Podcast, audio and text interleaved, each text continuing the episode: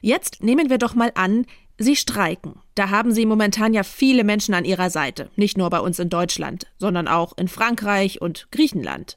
Im Streik sind Erzieherinnen in den Kitas, Busfahrerinnen, Müllwerkerinnen und Ärztinnen streiken, U-Bahn-Fahrerinnen und Studentinnen und auch die Bademeisterinnen.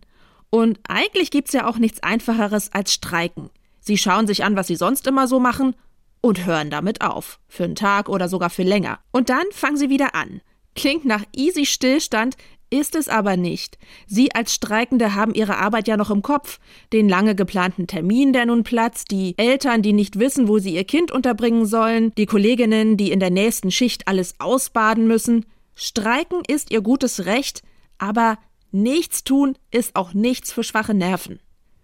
Und jetzt nehmen wir doch mal an, sie streiken und haben schwache Nerven. Da hilft es Ihnen vielleicht, dass der Streik eigentlich gar nicht das Nichtstun meint.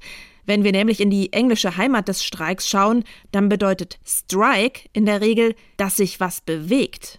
The clock strikes 12, die Uhr schlägt 12. Oder leider auch der Airstrike, also der Luftschlag.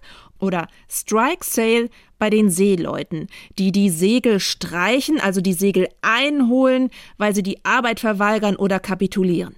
Strike und das deutsche Streichen sind verwandt und stammen aus einer echt spannenden Familie. Zu der gehören übrigens auch der Streicher, der Anstreicher und auch der Landstreicher. Und wir merken, auch die sind alle am Ackern, immer in Bewegung, genau wie Sie mit Ihrem Streik. Denn deswegen machen Sie das ja auch. Sie streiken, damit sich was bewegt.